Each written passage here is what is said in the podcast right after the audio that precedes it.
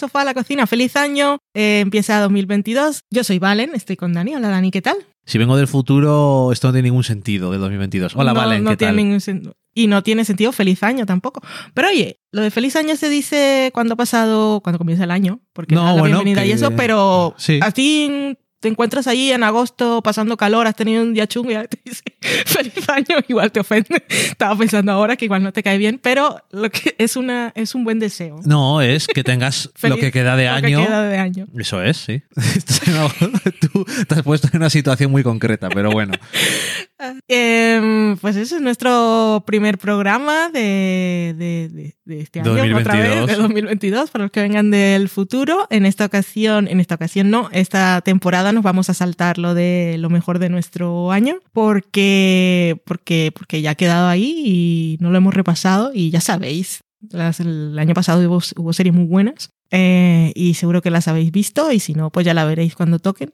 Pero, por ejemplo, el año pasado, ah, justo unas semanas antes, se estrenó una gran serie que fue eh, Station Eleven, Que no llegamos a comentarla nosotros, que seguro muchos no la visteis. Y mm, me da rabia porque se quedó ahí en el limbo, porque ya no llegaba a las mejores series de 2021 porque no la habíamos visto. Y igual no entra en las mejores series de 2022 porque en 2022 solo, han solo se han visto tres episodios de la temporada. Yo, la, voy- yo la voy a poner, ya veré cómo, cómo lo arreglo. Cómo lo justifico. lista, me da lo mismo. Eh, y de eso vamos a hablar hoy sin spoilers. Eh, ha vuelto también Euforia, eh, segunda temporada, que no veíamos desde 2019. Madre mía. Bueno, Y, vimos los especiales bueno, sí. el año pasado. Cierto y verdad. Hace un año, fue, fue en enero. Ajá. Eh, y ha vuelto, ha vuelto eufórica, euforia, ha vuelto violenta, ha vuelto ay, ay, ay. Y estamos planteándonos igual comentarla semana a semana o un fin a final de temporada hacer un especial, como nos dijo Nacho eh, en Twitter. No hemos decidido aún cuál de las dos opciones, así que este primer episodio nos vamos a saltar el comentario y ya sí eso eh, la próxima semana comentamos el primero y el segundo, pero ha vuelto muy bien, ha vuelto muy euforia, ha vuelto extensión, extensión pura, pero nada como lo que espera. Cuando sí decidimos hacerlo semana a semana, yo no voy a hacer previsiones. ¿Previsiones se dice? No, previsiones, no. Predicciones. Predicciones, gracias.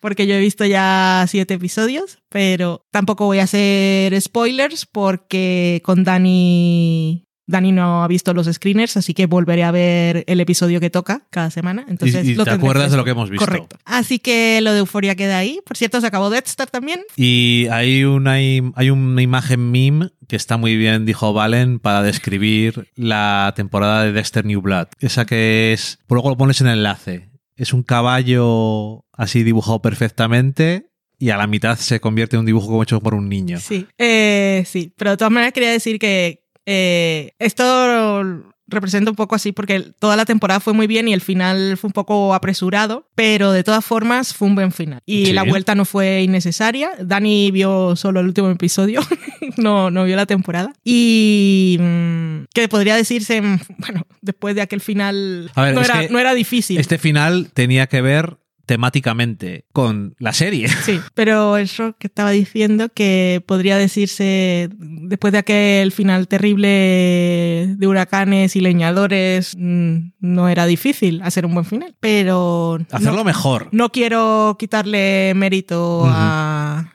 Clyde Phillips porque mm, fue una temporada muy entretenida, o sea, me lo pasé muy bien. Y, y el final, igual no es lo que él decía, romper internet y todo aquello, pero sí fue un buen final. Lo que pasa es que el episodio en sí, un poco carrerilla, el- algunas implicaciones del final yo tengo pues al- algunos, algunas reticencias, Ok. porque me las hacen parecer mm, como algo muy positivo y se olvida De cosas. se olvida de cosas. Yo lo veo bastante traumático, pero bueno, eh, fue un buen final. Pero de qué hemos venido a hablar es de Station Eleven, serie, serie de 2021 y serie de 2022. Y si no la habéis visto, mm, recomendada. Vamos a ver si, si conseguimos poner en orden nuestras ideas para venderla bien, pero deseadnos suerte. Nos ha gustado, eso sí, tenedlo claro. Y, y Station Eleven es una miniserie de HBO que se estrenó a mediados, una semana antes de Navidad, lo cual fue un poco desafortunado porque estábamos aquí con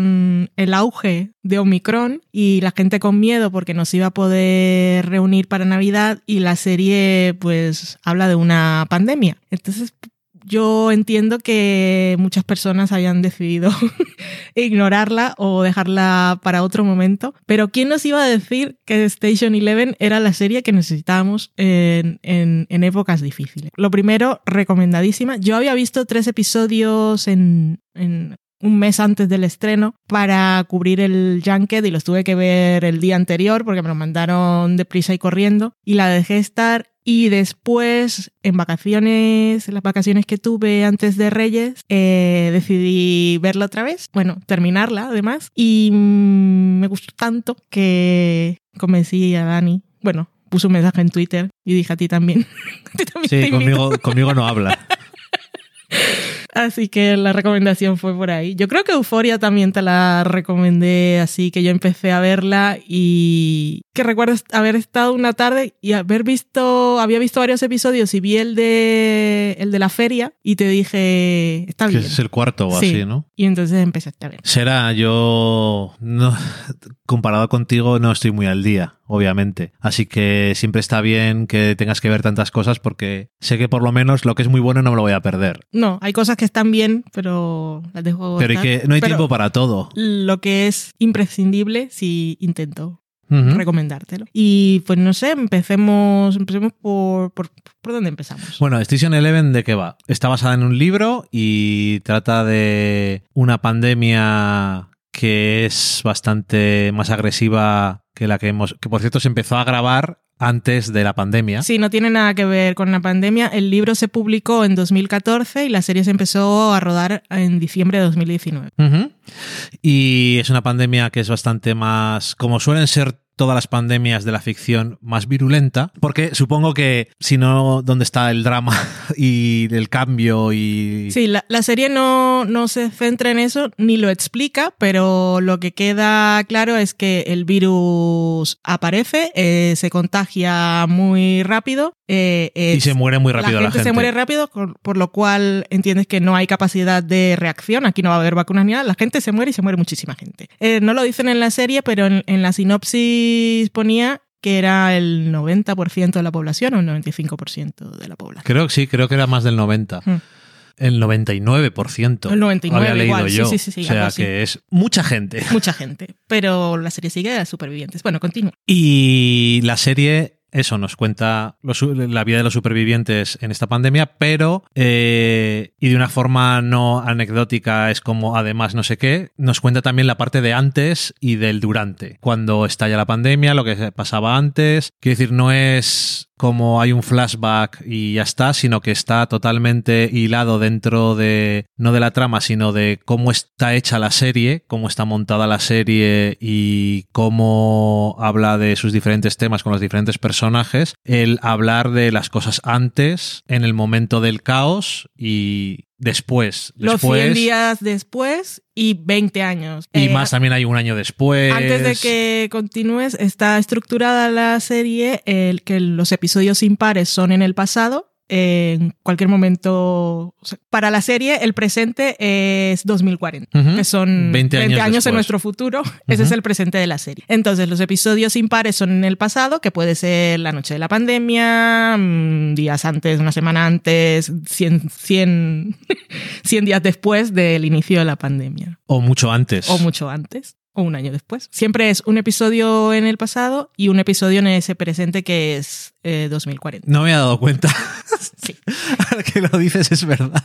Qué tontería, en fin. Em, que además si lo piensas está bastante bien porque nunca te, entre comillas, aburres. Nunca te aburrirías de ninguno de los escenarios. Aunque tengo que decir que no te aburres en ninguno, para mí, porque todo es interesante. Todos los personajes son interesantes y además es muy curiosa su evolución, lo que eran antes, cómo les cambia la situación, porque cuando se muere el 99% de la población, el cambio de cómo se vive es muy radical. Hmm. Es decir, si nos volvemos más primitivos en las cosas y no solamente por, la super, por intentar sobrevivir, sino porque no funciona prácticamente nada. No hay electricidad porque todo se ha estropeado y la serie arranca con unos planos de la naturaleza abriéndose camino, mm. que es una cosa que siempre es curiosa, a mí que me gustan los sitios abandonados, pues siempre es bonito. Y es una serie que es, tiene unos planos en general preciosos, está dirigida de una forma súper chula. El director del primer episodio creo que de varios también productor ejecutivo es Hiro, ay, no me acuerdo cómo se pide. Murai. Hiro Murai, que también es director en Atlanta. y es una serie que está dirigida con mucha intención y mucho, con planos muy poéticos y el diseño de producción también es la leche, entonces si no, no tendría el mismo efecto. Y, pero sobre todo, una de las claves para mí es el montaje, esa forma de alternar los personajes y las cosas del pasado y del presente temáticamente y todo eso. cómo está contada la historia.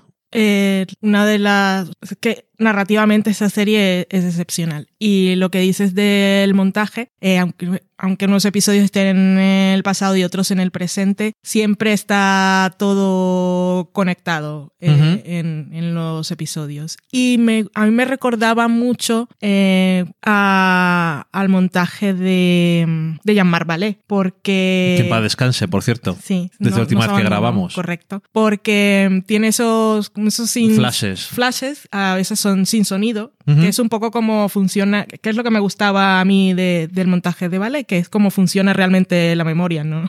En el, en el pasado, eh, en las primeras épocas del desarrollo del audiovisual, que se iban a las transiciones, de cosas, y, y, es todo como muy natural. Pero no solo, no solo tiene esa parte, sino que luego el, el pasado y el presente siempre, siempre están dialogando y ves a personajes que están de alguna manera reviviendo una experiencia o resignificando. O reaccionando a ello. O resignificando una experiencia conforme pues, han pasado los años y, ahora están en una situación diferente.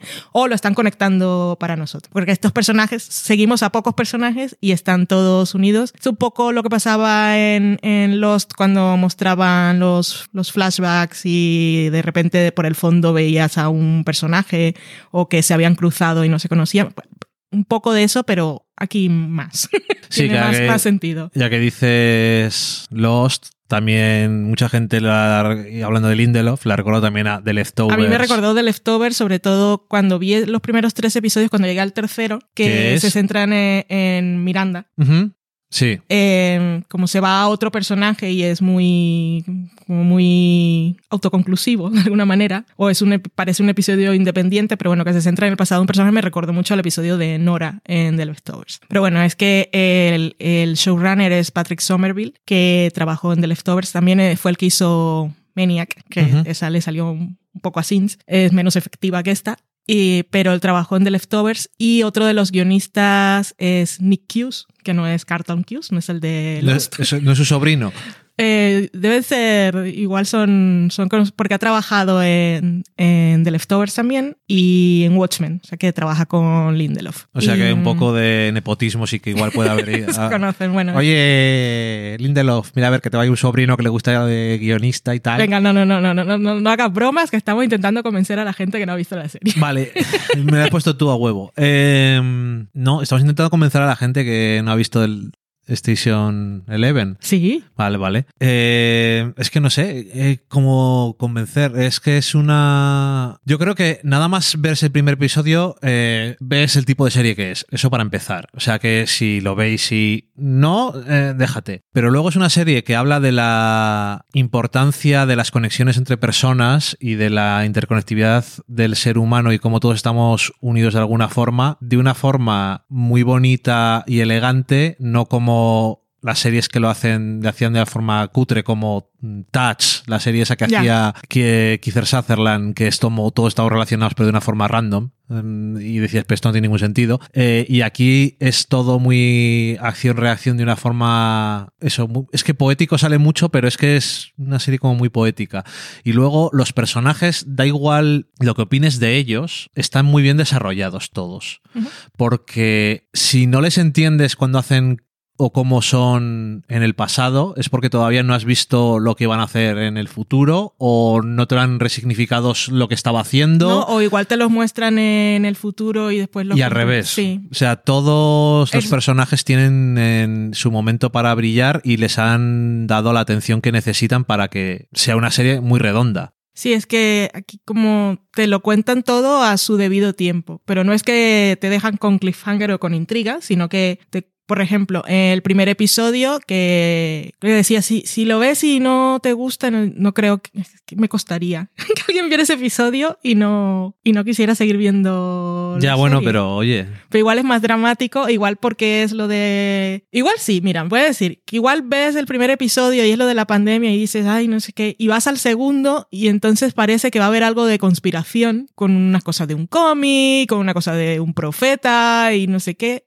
porque cuando eh, estuve viendo críticas que habían salido aquí de, de cuando estrenó HBO Max, HBO Max estrenó los tres primeros episodios el, el día de lanzamiento. Y la gente hablaba mucho de... parecía que iba a ser un misterio. No. O que había, o que, que el cómic era profético y lo estaban relacionando con Utopía, con la serie aquella. Ya, no. Y no, no va por ahí. Y entonces yo creo que ves el tercero y yo creo que, que es el- Que te das cuenta de qué tipo de serie es. y, y, por ejemplo, eh, los personajes que conocemos en el primer episodio nos cuentan una historia, luego nos vamos al futuro, luego tal. Y esa, eh, esa historia que vemos ahí se va retomando en otros momentos del tiempo, pero no es hasta el séptimo, que es como un episodio de viaje en el tiempo, en el que un personaje del futuro como que revisita esos, esos primeros 100 días que pasó ahí, yo creo que ese es mi episodio favorito, por cierto, que te cuentan, te cuentan un montón de cosas, porque ves a los personajes, cuando, cuando se acaba el primer episodio, los personajes han salido del confinamiento, y, pero tú los ves la primera noche casi, lo- los dos primeros días, los dos, tres primeros días, y después salen casi. Y eso no, no te explican qué ha pasado, y luego te lo cuentan, pero ¿cómo te lo cuentan? Es que ese episodio es que me muero, es precioso. Eh, sí, y en cuanto a... reve- A ver, es una serie que vas a descubrir cosas nuevas, te va a revelar cosas sobre lo que ha pasado, pero no es... Y entonces el malo era este, No. entonces esto es mágico, entonces esto es una profecía, entonces no se trata de eso. Es una serie que te va a contar, que en la que hace que todo tenga sentido de forma natural. No hace exposición, sino que te enseña las cosas a su debido tiempo. Si se contara de forma lineal, habría perdido gran parte del arte que tiene esta serie. No porque no sea interesante, sino por lo bien que han estructurado cuando va cada trozo de la Sí. historia. Sí, porque cuando volvemos a ese momento del inicio, que nos cuentan más cosas de los días siguientes, en ese séptimo episodio, eh, lo hacen no para contarnos cosas a nosotros. Eso es. Es un momento de sanación de un personaje, de casi de, de perdonarse a sí mismo. No hemos dicho ningún spoiler, por No. cierto. Solamente decir. No, pues ya, pues no decimos ninguno. Porque solamente quería decir que en el último episodio pasó una cosa que no estaba seguro de que fuera a pasar. Yo sabía que iba a pasar, tenía que pasar. Yo no estaba seguro. No es ese tipo de serie. No estaba seguro al 100%. No es ese tipo Al de 100%. serie. No las tenía todas, no las tenía todas en mis manos. O sea, la serie, eh, la serie nos estaba llevando a, a- a ese momento en concreto que estabas diciendo, pero sobre todo a- al de después de Ya. los dos caminos. O sea, Sí, esa, sí, esa es la escena de la serie. Sí, pero que aún así. Yo qué sé. Luego lo ves y en retrospectiva es, es correcto lo que dices tú, pero en el momento estaba metido en lo que estaba pasando y no estaba seguro. Mm. Y es, es bastante emocional. Es muy emocionante, es bonita, es preciosa. O sea, es que, y gana mucho volviéndola a ver. Porque, por ejemplo, en el segundo episodio se mencionan un montón de nombres que.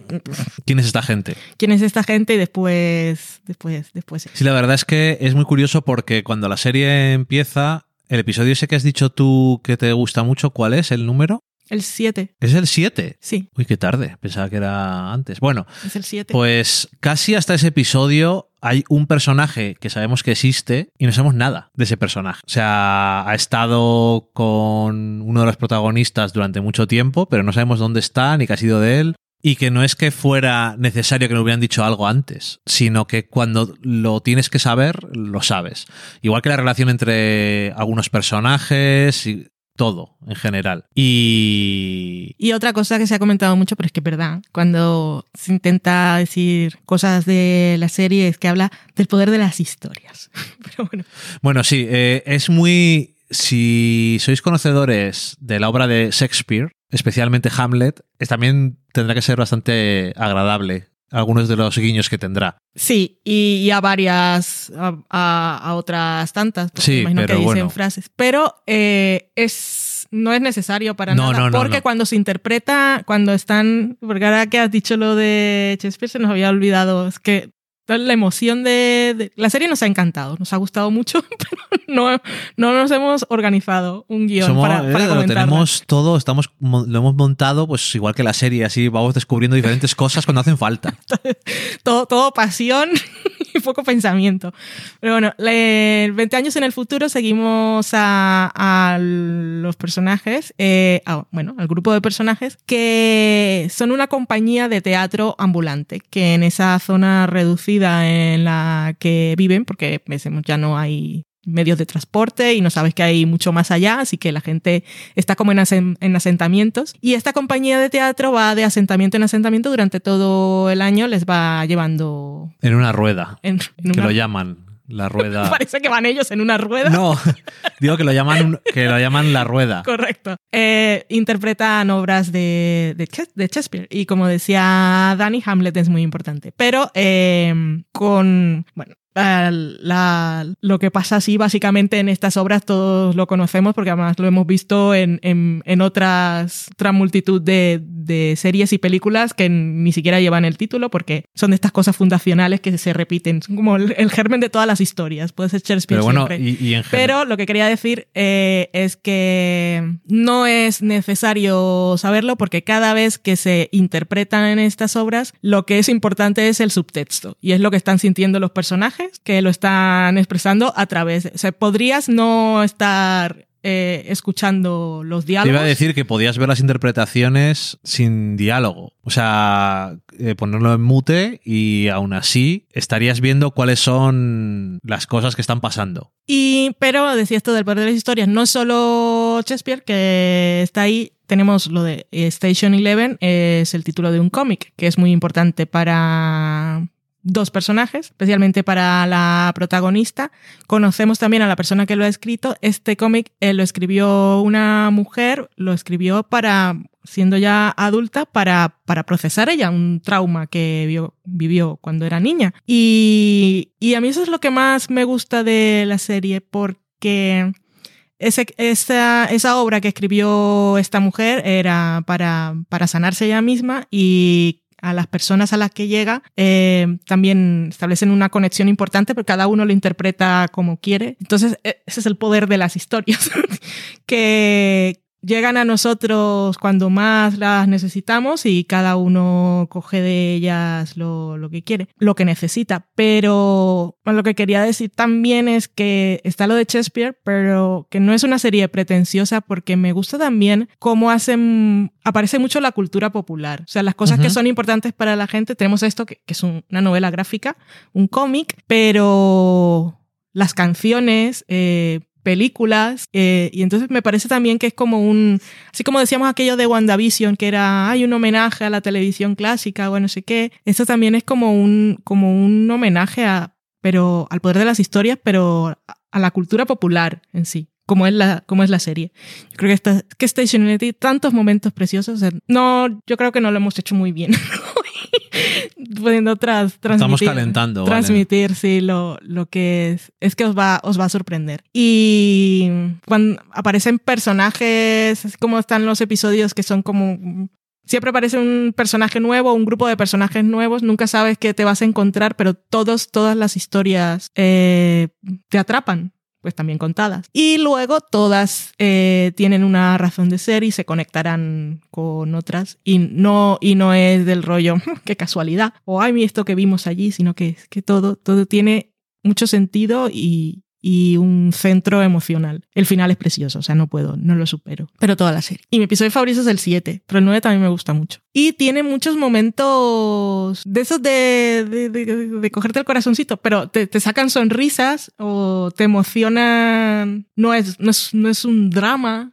Uh -huh. Constante, es que no sé, es perfecta. El episodio 9, o sea, que mencionas a mí personalmente me sorprendió mucho porque está centrado en un personaje que tiene sus excentricidades en su forma de ser y cómo las circunstancias le cincelan de alguna forma y le hacen el camino. Como, y ahora que dices eso, lo del camino, es que me acuerdo en, en el episodio 3 conocemos un personaje que se llama Miranda. Eh, la conocemos cuando va a una entrevista de trabajo para trabajar en logística Uh -huh. Y entonces ahí te definen la logística y es el camino, el camino, el mejor camino para llegar a un destino, el camino sí. correcto. Uh -huh. Y que le dice el, el, entrevistador que no siempre es el más corto, pero es el correcto. Y correcto. esto es la serie. Sí. Así es. Es muy de ese tipo. Es muy ese tipo de serie. Que todo, igual que esta compañía de teatro va viajando en una rueda, todo está metido en una rueda que está relacionado de una forma o de otra y vamos dando vueltas alrededor de ello nosotros. Y es una cosa que a mí personalmente, lo de, ya hemos hablado alguna otra vez de ello, a mí lo de la pandemia me da un poco igual, eh, sobre todo porque las similitudes son reguleras, aunque al principio del todo no creo que se esperaran que fuera tan resonante. Sí. Pero eso, eh, la gravedad no tiene nada que ver. Entonces, eh, pero yo desde el primer episodio tiene una especie de no solamente la conexión emocional, sino que nunca te explican nada de más. Los personajes tienen un poquito de humor, lo suficiente como para que y de cosas extrañas como para que estés siempre intrigado, porque el primer episodio que vemos seguimos prácticamente a un personaje, bueno, a dos, y uno de ellos hace cosas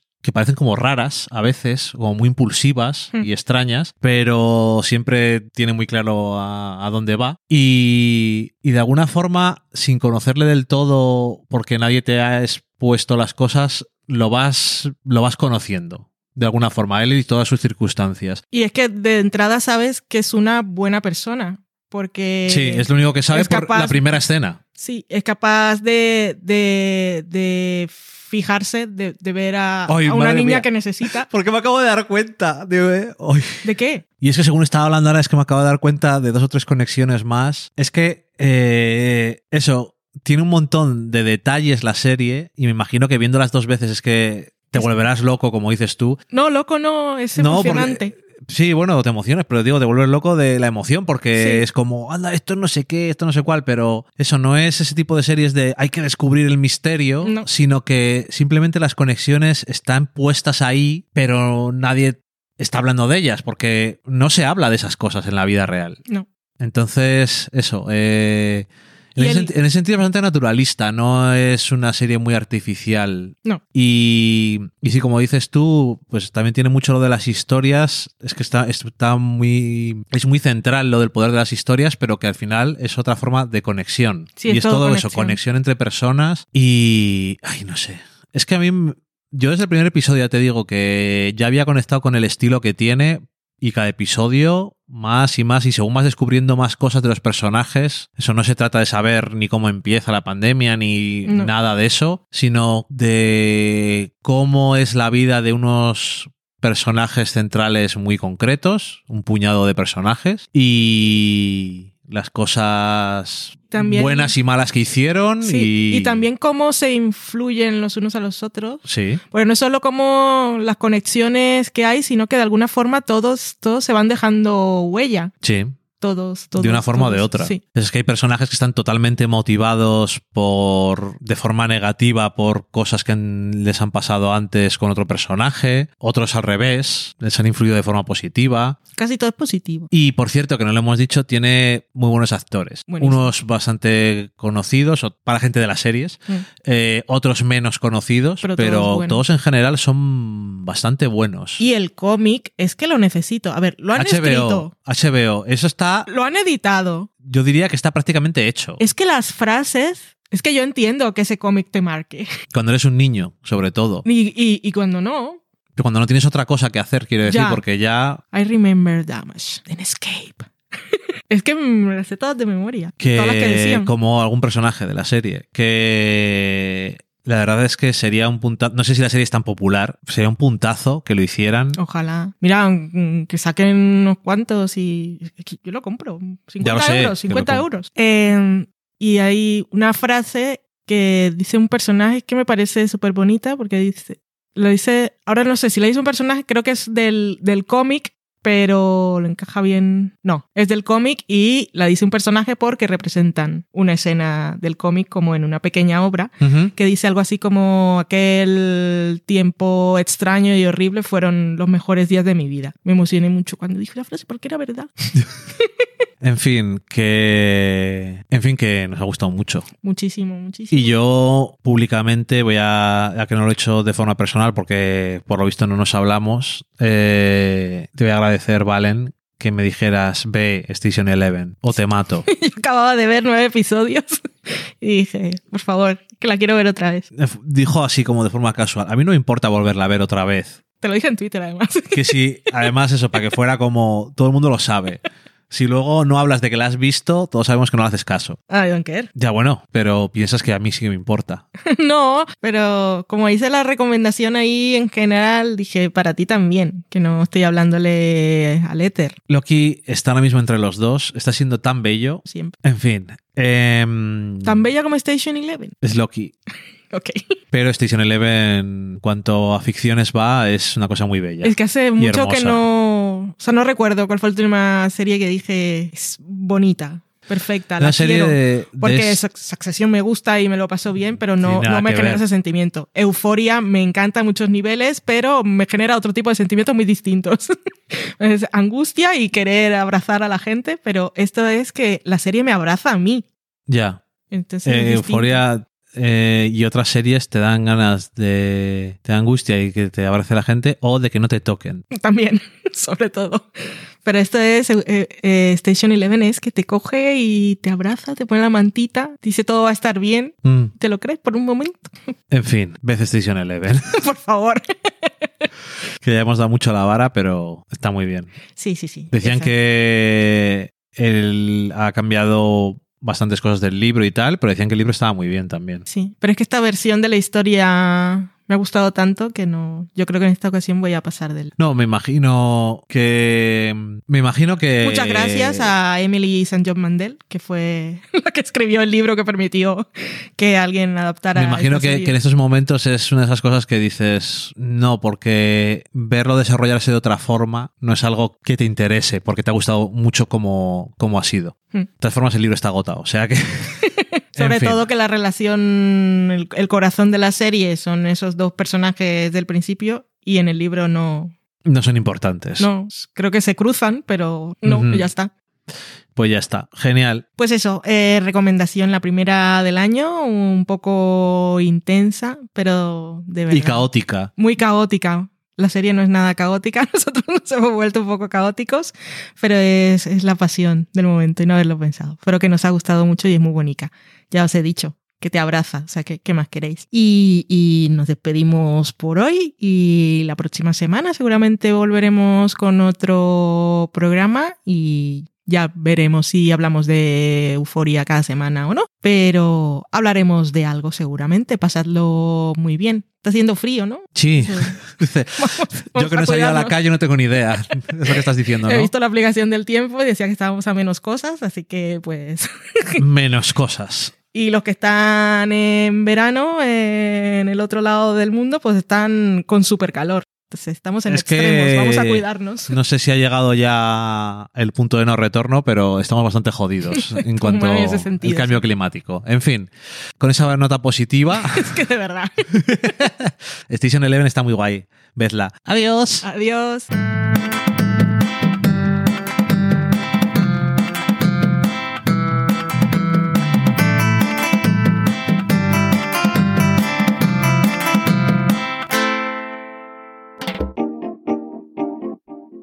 Acabáis de saborear un programa del podcast Del sofá a la cocina.